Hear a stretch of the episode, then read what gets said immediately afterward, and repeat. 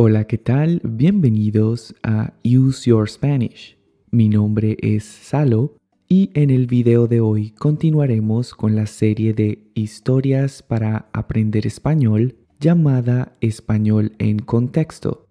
Este es el episodio número 42 y el tema de la historia de hoy es Mi comida favorita. Esta historia te ayudará especialmente a practicar el tiempo verbal del pasado para que mejores tu fluidez al describir situaciones que ya ocurrieron o al hablar de tus experiencias personales. Como siempre, este video estará dividido en estas partes o secciones principales. Y eso es todo. Si estás listo o lista, empecemos. Escucha atentamente la historia a una velocidad lenta. El otro día, una amiga me preguntó cuál era mi comida favorita y, aunque responder algo así debería ser pan comido, me sorprendió darme cuenta de que no lo sabía con certeza, pues nunca me lo había planteado. El problema es que me gusta comer de todo. Hay un montón de platos que me encantan y que con solo pensar en ellos se me hace agua la boca. Así que decidir cuál de todos ellos es mi favorito no es una tarea fácil. Mi amiga esperaba una respuesta inmediata, pero yo no lograba decidirme. Así que se me ocurrió cerrar los ojos y escoger lo primero que se me pasara por la mente.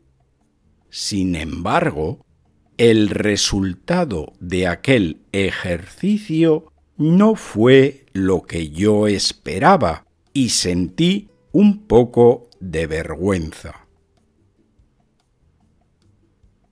Yo quería impresionarla nombrando alguno de los platos más elegantes que he comido en restaurantes caros o quizás un plato exótico que había probado en el extranjero o incluso una receta tradicional de mi familia.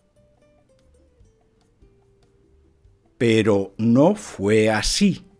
Cada vez que cerraba mis ojos y pensaba en algo delicioso, lo único que mi cerebro visualizaba era un trozo jugoso de pizza.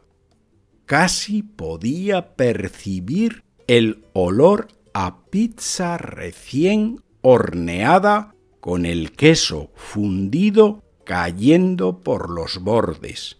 ¡Qué delicia! No obstante, pensé para mis adentros que decir que mi comida favorita era la pizza me haría ver como un comilón sin clase, sobre todo teniendo en cuenta que mi amiga es de la alta alcurnia. Así que, para evitar ponerme colorado, elegí decir una pequeña mentira piadosa. Le dije que mi comida favorita eran los canelones Rossini. Al fin y al cabo, es un plato italiano al igual que la maravillosa pizza. ¿Pudiste entender la historia de Miguel? antes de explicarte las palabras y expresiones que estaban resaltadas en color rojo, evaluemos qué tanto pudiste entender. Intenta responder las siguientes preguntas. ¿Por qué Miguel no sabía con certeza cuál era su comida favorita? ¿Por qué Miguel no sabía con certeza cuál era su comida favorita? Siguiente pregunta. ¿Con qué tipos de comida Miguel quería impresionar a su amiga? ¿Con qué tipos de comida Miguel quería impresionar a su amiga? Siguiente pregunta. ¿Por qué Miguel no quiso decirle a su amiga que le encantaba la pizza? ¿Por qué Miguel no quiso decirle a su amiga que le encantaba la pizza? Y en esta última pregunta me gustaría conocer tu opinión personal. ¿Cuál es tu comida favorita? ¿Cuál es tu comida favorita? Te invito a que dejes tu respuesta en los comentarios. Y ahora sí te voy a explicar algunas de las expresiones y palabras que Miguel usó en su historia. Empecemos. La primera expresión que me gustaría explicarte es ser pan comido.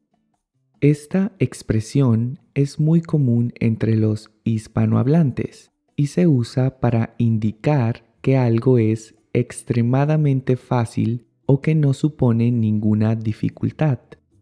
Veamos algunos ejemplos. Hacer este postre es pan comido. Hacer este postre es pan comido. Otro ejemplo. No te preocupes, va a ser pan comido para ti. No te preocupes, va a ser pan comido para ti. Y otro ejemplo. Convencer a mis padres fue pan comido. Convencer a mis padres fue pan comido. ¿Vale? Y seguimos.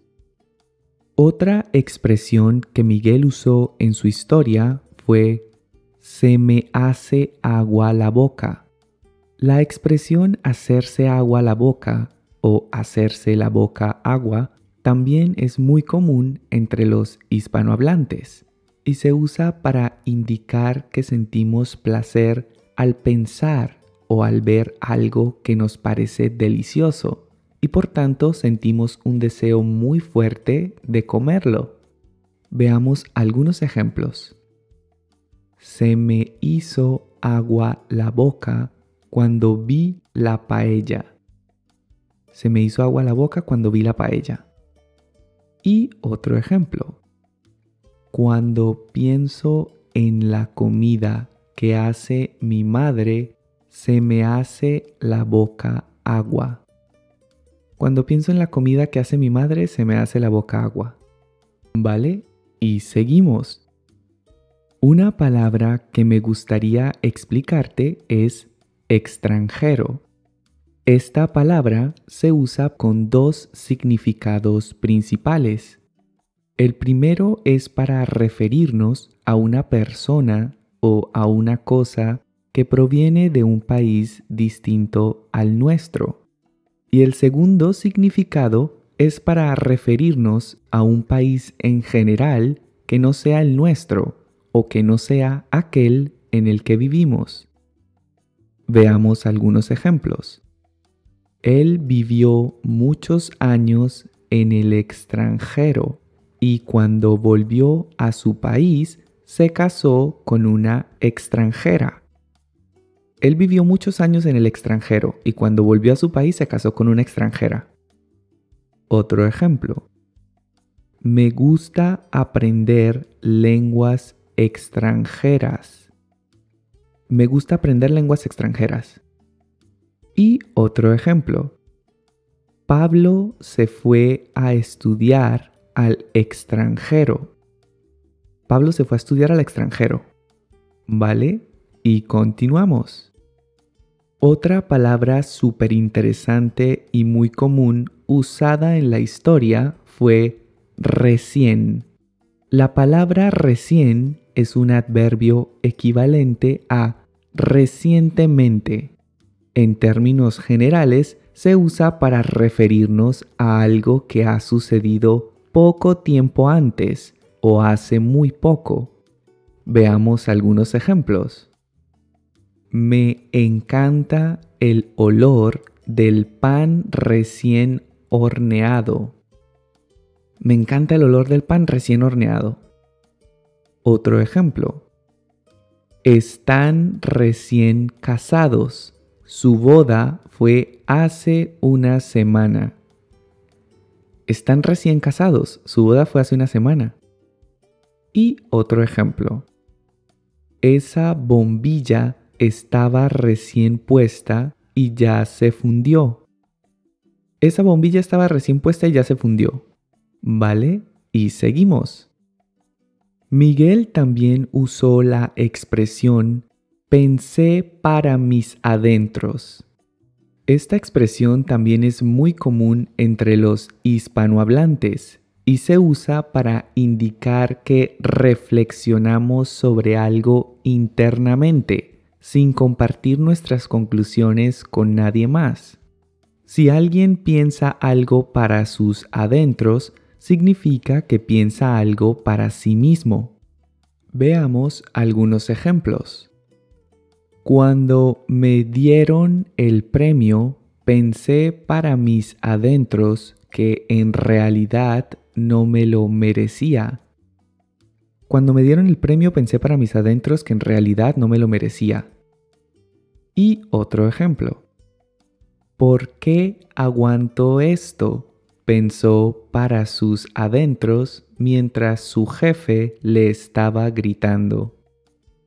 ¿Por qué aguantó esto? pensó para sus adentros mientras su jefe le estaba gritando. Si te están gustando mis videos y sientes que aprendes mucho con ellos, considera hacer una donación a través de Coffee. Cada donación que recibo me motiva y me ayuda a seguir creando contenido gratuito y de calidad. También encontrarás este enlace en la descripción del video.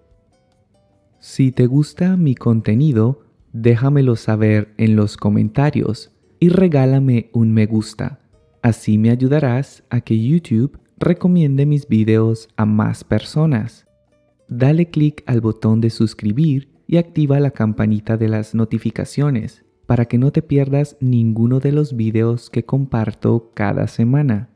Recuerda que puedes seguirme en Facebook e Instagram y que ahora puedes escuchar mi podcast en las principales plataformas como Apple Podcast, Spotify o Google Podcast. También te recomiendo que visites mi página web useyourspanish.com Allí encontrarás todo mi contenido organizado por categorías. Y eso es todo. Continuemos con el resto del video. En su historia, Miguel usó la palabra comilón. Usamos el adjetivo comilón o comilona para referirnos a una persona que come mucho o que come en exceso. Generalmente implica una descripción negativa y da la idea de una persona que come más de lo que se considera normal o que come con mucha frecuencia. Veamos algunos ejemplos. Juan es un comilón y por eso está tan gordo. Juan es un comilón y por eso está tan gordo. Otro ejemplo. El buffet estaba lleno de gente comilona el buffet estaba lleno de gente comilona. Y otro ejemplo. ¿Por qué eres tan comilona? Deberías ponerte a dieta. ¿Por qué eres tan comilona? Deberías ponerte a dieta. ¿Vale? Y seguimos. Miguel dijo que no quería parecer un comilón sin clase. Para entender a lo que se refiere, Primero debo explicarte lo que significa la expresión tener clase. Por lo general se usa esta expresión para describir a una persona sofisticada, de buen gusto y buenos modales. En otras palabras, si una persona tiene clase, significa que es una persona elegante y educada.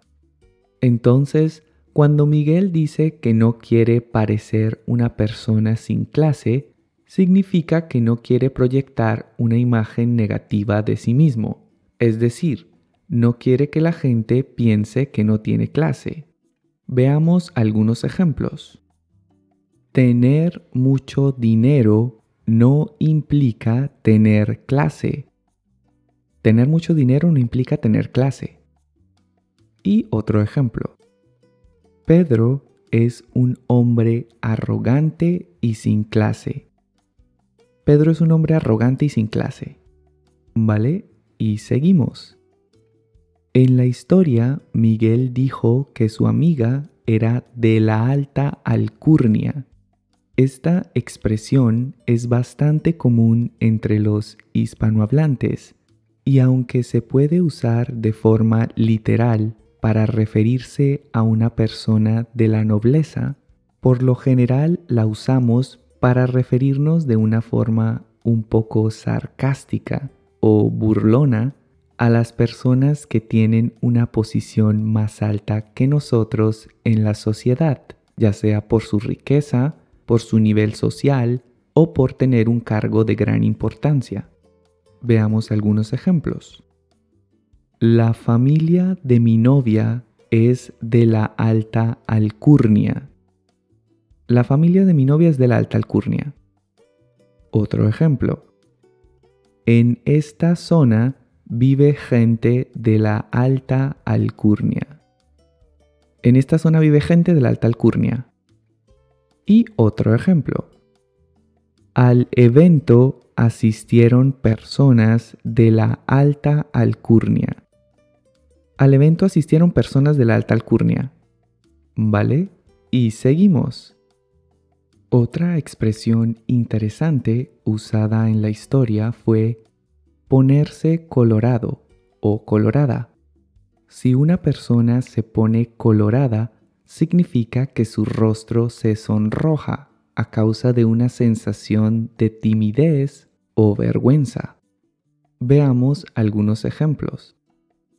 Me puse colorado cuando ella me dijo que le gustaba.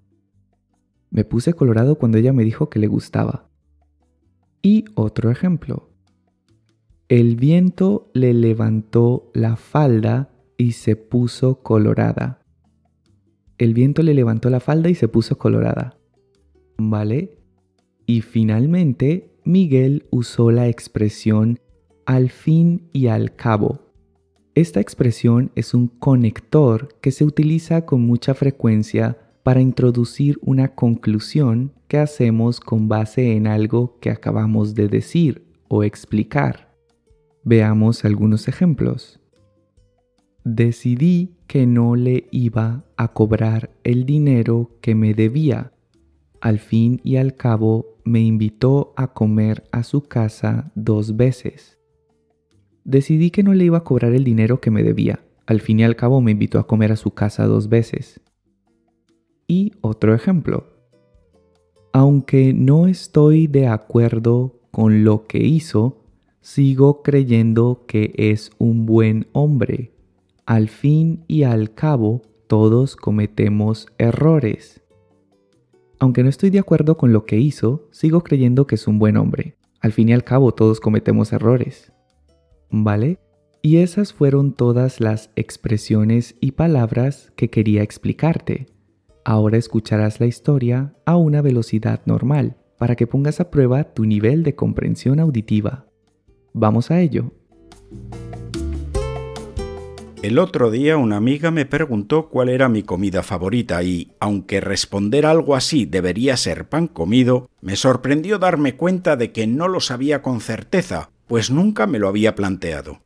El problema es que me gusta comer de todo. Hay un montón de platos que me encantan y que con solo pensar en ellos se me hace agua la boca. Así que decidir cuál de todos ellos es mi favorito no es una tarea fácil. Mi amiga esperaba una respuesta inmediata, pero yo no lograba decidirme, así que se me ocurrió cerrar los ojos y escoger lo primero que se me pasara por la mente. Sin embargo, el resultado de aquel ejercicio no fue lo que yo esperaba y sentí un poco de vergüenza. Yo quería impresionarla nombrando alguno de los platos más elegantes que he comido en restaurantes caros, o quizá un plato exótico que había probado en el extranjero, o incluso una receta tradicional de mi familia. Pero no fue así. Cada vez que cerraba mis ojos y pensaba en algo delicioso, lo único que mi cerebro visualizaba era un trozo jugoso de pizza. Casi podía percibir el olor a pizza recién horneada con el queso fundido cayendo por los bordes. ¡Qué delicia! No obstante, pensé para mis adentros que decir que mi comida favorita era la pizza me haría ver como un comilón sin clase, sobre todo teniendo en cuenta que mi amiga es de la alta alcurnia. Así que para evitar ponerme colorado, elegí decir una pequeña mentira piadosa. Le dije que mi comida favorita eran los canelones rossini. Al fin y al cabo, es un plato italiano al igual que la maravillosa pizza.